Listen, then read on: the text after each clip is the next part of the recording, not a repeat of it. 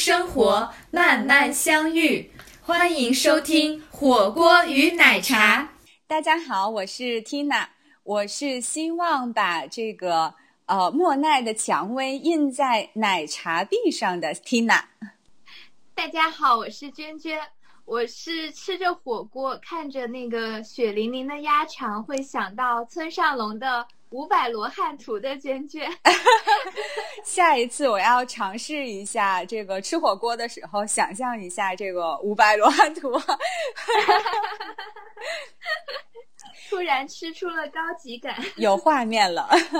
那其实啊，如果是熟悉我们播客的小伙伴呢，呃，你将会发现我们这是新的呃一季的播客。那我们这为什么要做这样的一个系列呢？对啊，这是为什么呢？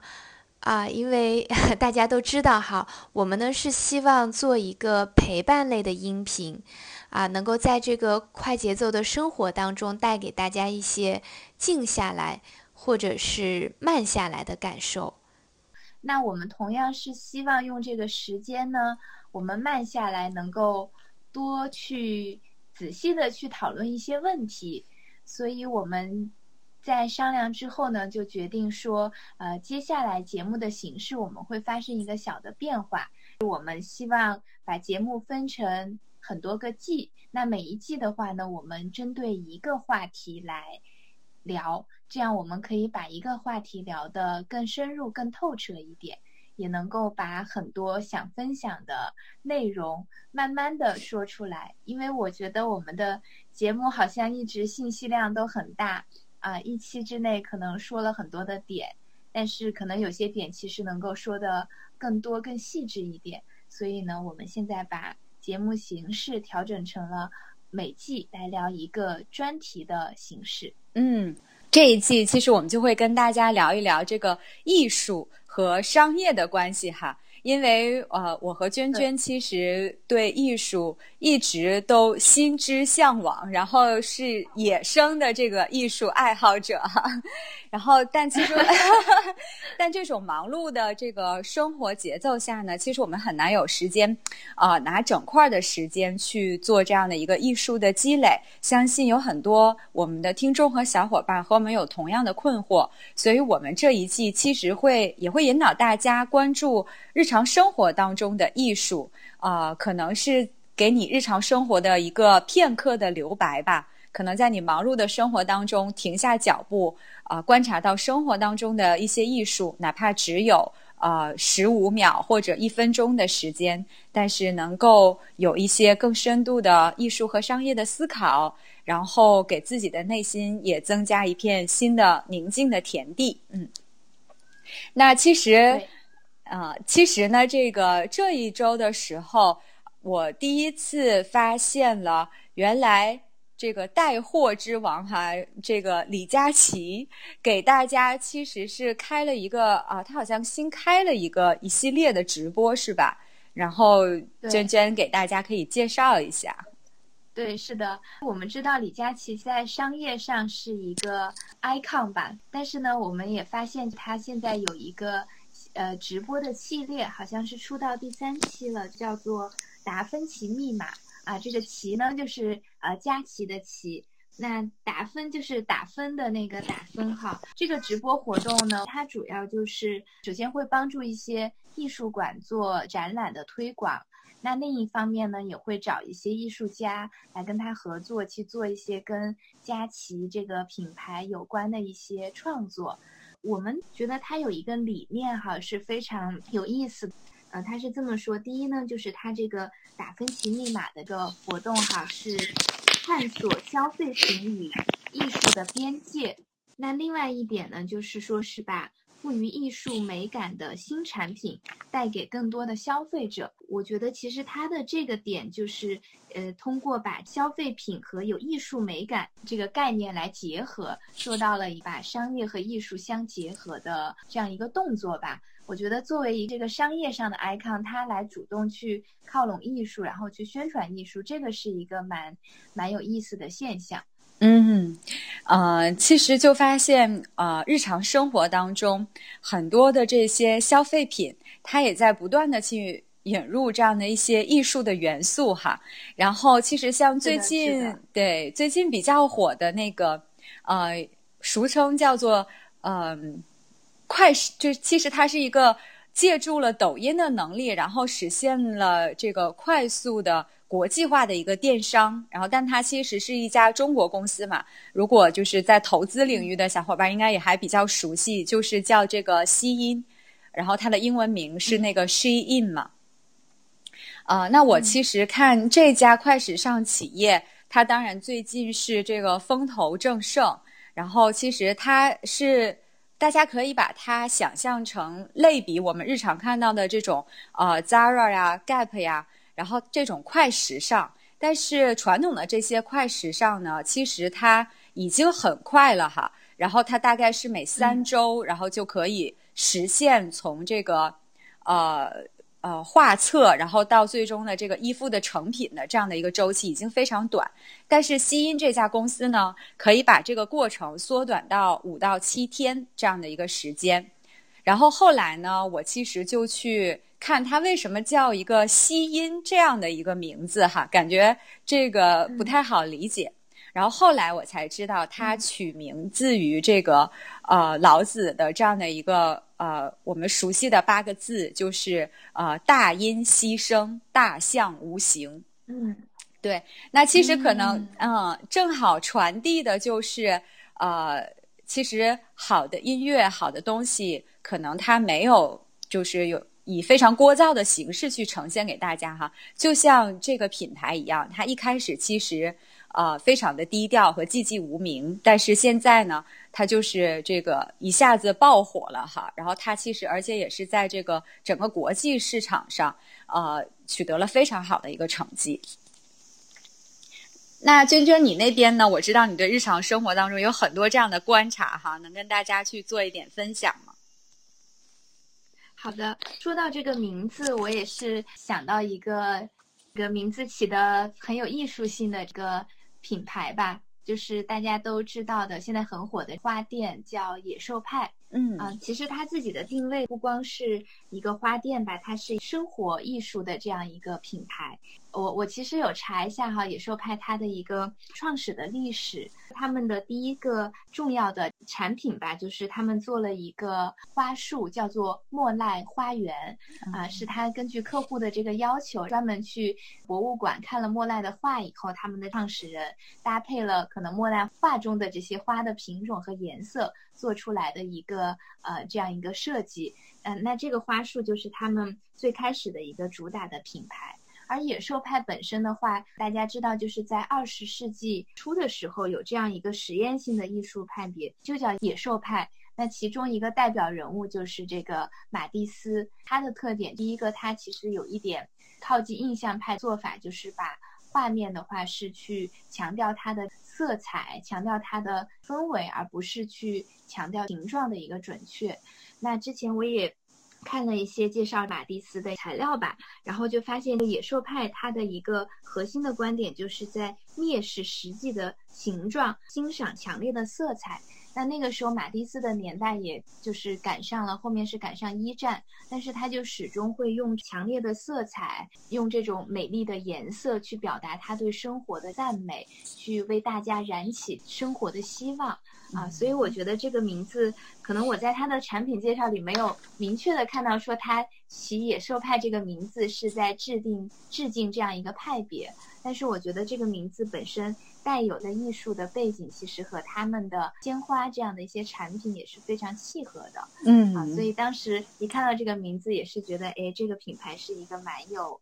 蛮有意思的品牌。嗯，我记得我第一次听你讲呃野兽派的背后的这个艺术之源的时候，然后就感觉眼前一亮哈。每一次看，因为其实 你没给我介绍的时候，一开始我看野兽派的时候，我觉得那它可能就是一个走非常高端路线的这样的一个花店哈，是不是有一点这个故弄玄虚？但是其实联想到它背后的这样的一个艺术的出处之后。我感觉每一次可能我要这个停下脚步哈，换一个视角去去体会一下它的这种啊大胆的色彩呀，然后包括其实马蒂斯一开始的这样的一个初衷哈，嗯是的，我就发现好像很多现在的商品，它都它都会去主动的向艺术去靠拢。我那天还看到，在我喝的牛奶的包装上有有一幅画，结果我仔细一看，哎，居然是莫奈他画的一个蔷薇。我又仔细一看，它是这个品牌，它在和最近在上海的一个印象派大师的展览合作，所以他通过大师的画吧，也是在和他自己品牌想宣传的。这种经典啊、高端这样的一些概念去联系到一起啊，所以我发现现在生活中有很多的商品都主动的在向艺术去靠拢。嗯，是的，是的，呃，像我其实平时呃很喜欢观察那些服饰啊，或者是首饰的这个设计师啊，然后他们的一些呃创作。那其实。呃，最近我就是关非常关注一位这个中国的设计师，华呃华裔的设计师，然后他就叫这个呃乌马王，呃王之哈之就是之水的之，嗯，他应该是现在被誉为在国际市场上最受认可的中国的这个设计师了。然后我其实仔细的去观察了他这十年来的一些呃设计理念，我觉得他其实是。啊，不断的在用艺术术去激发自己的这样的一些新的感受，然后融合到他的这个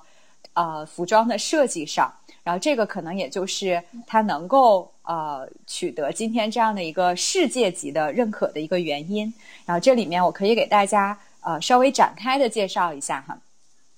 哦，我觉得最初大家啊国内的小伙伴熟悉他的时候，应该是从啊。一开始姜文的这个有一部电影啊，然后这个电影当时他是整个服装的呃设计师，应该是叫这个《一步之遥》吧，嗯，《一步之遥》的那个电影，整个他是服装设计师啊，但那个时候其实他还没有在国际上出圈，因为那个时候他其实呃还没有找到自己的这种设计灵感和定位，但是后来从这个一四年开始，他的这种。啊，设计的理念其实就专注于他对美的这样的一个感受。然后，比如说像一四年的时候，他就取材了一部电影，一部吸血鬼电影，哈，叫做这个《唯爱永生》，大家可以去看一下。对啊，你知道？我的男神抖森，没错，男神抖森和这个呃，对，另外一个很喜欢的女演员是叫呃。T 尔 Tilton 啊，一起演的，对的，男神和女神的组合，他们俩啊演绎了一对吸血鬼这个穿越时空的爱时空的爱情哈。然后那乌玛王其实就在他的这个设计理念上，比如那种印花给人的感受就像是，呃，吸血鬼饮完了这杯血之后留在这个杯子的边缘的这个血的痕迹，然后他把它做成了这种。呃，干枯的玫瑰花的这样的一个印花。那一六年的时候，就是它真正在国际上出圈的呢，其实就是这个芭蕾舞鞋。啊，大家应该现在在市场上会看到很多。那其实它就是最初设计的这个一六年的时候设计的这款芭蕾舞鞋。那这款芭蕾舞鞋之后呢，在一七年的时候，它其实又取材这个摩洛哥。啊，一七年整体的服装市场其实非常流行的是把这个画作和相片印在衣服上，那就是从这个时刻开始，他其实是真的走到了这个摩洛哥去吸取灵感。然后他的这个服装呢，能做到的一点就是，当你把这件衣服挂在墙上的时候，它是一部啊一幅完整的画作。对，所以其实他是特别的在自己的服装剪裁上。去保留了这个艺术的完整性，然后等到这个呃一九年的时候，其实他和艺术的连接就更紧密了。他就开始喜欢上了啊墨西哥的一位这个画家，大家应该比较熟悉的就是 Frida 啊。然后因为啊那位女就是非常标志的，就是连在一起的一字眉嘛。然后他其实是呃这位艺术家，其实他很早的时候因为车祸，所以导致这个呃身体身心都受到了巨大的伤害。那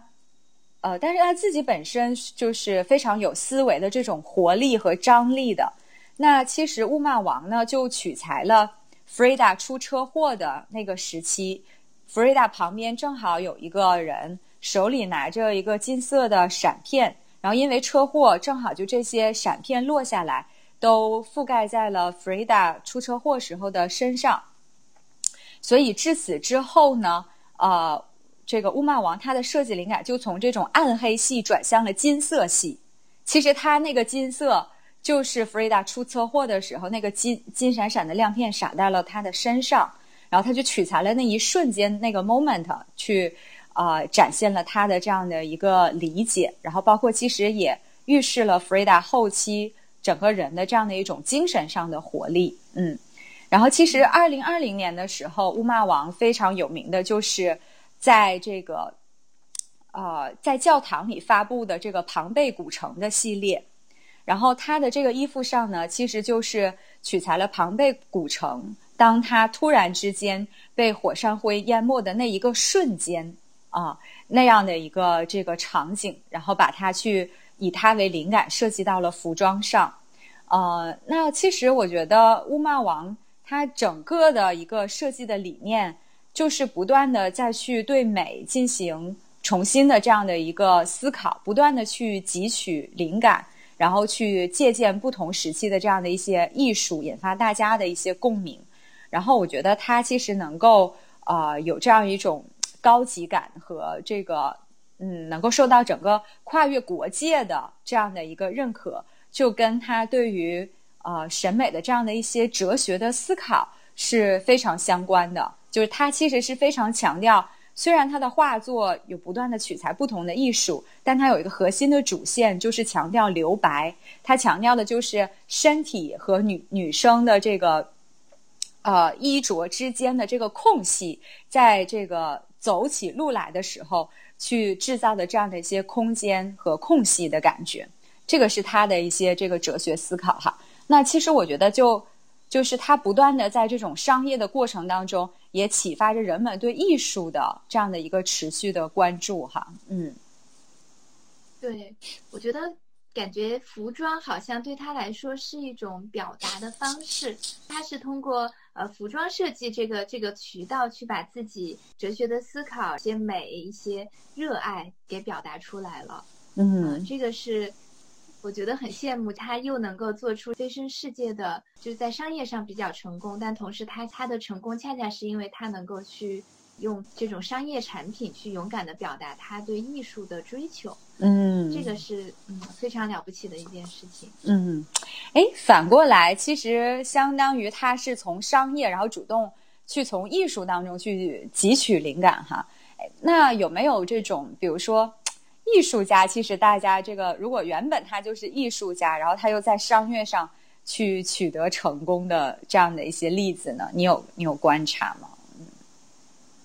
有的有的，其实我刚好就是想跟大家分享这样一位艺术家，因为这位艺术家是很特别，因为很多艺术家他可能是。在艺术上一直有自己的追求，当然他大家还是会去关心市场，但是可能关心的也主要是这个艺术市场，然后最后可能在某一个机缘巧合下，他的产品得到了，他的作品得到了市场的广泛的认可，啊，但是我想介绍这样一位艺术家，他从一开始做艺术的时候，他就为自己设计好了一个商业化的路径。啊，这位艺术家现在在商业上确实也很成功，就是村上隆。嗯，大家可能知道哈，呃，现在日本当代艺术有三个在嗯大众眼中最为出名，同时也是商业价值最高的艺术家，叫三剑客哈。草间弥生，草间弥生就是波点女王，然后奈良美智，奈良美智呢，她是画那个愤怒的小女孩，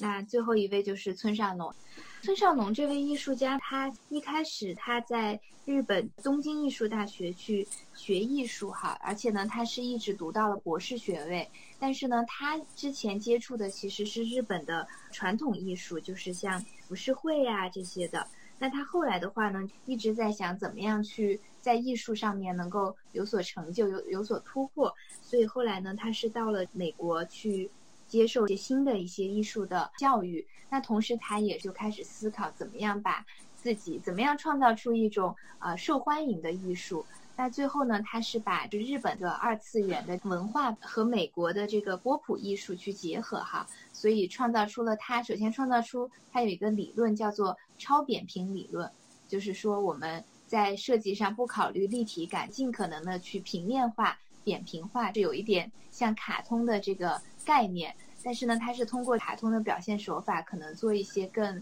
夸张的、更艺术化的一些一些创作。啊，然后在这个基础上呢，他就开始去设计自己的啊这个艺术创作。那他一开始是做了这个叫 Mr. Dope，就是那个小怪兽，还有太阳花。然后现在呢，他慢慢的就是当他这个作品比较就是太过大众化的时候，他现在又做了一个叫五百罗汉图的一个作品，就是大大小小的形状比较奇怪的，甚至长得有点像外星人的罗汉，也是通过这个扁平的。类似卡通的一个效果去表现，但是同时因为这些罗汉长得很奇形怪状，所以可能又有一些这种艺术的张力在里面哈。这是他现在新的一个主打的一个一个一个形象吧。那其实村上龙他的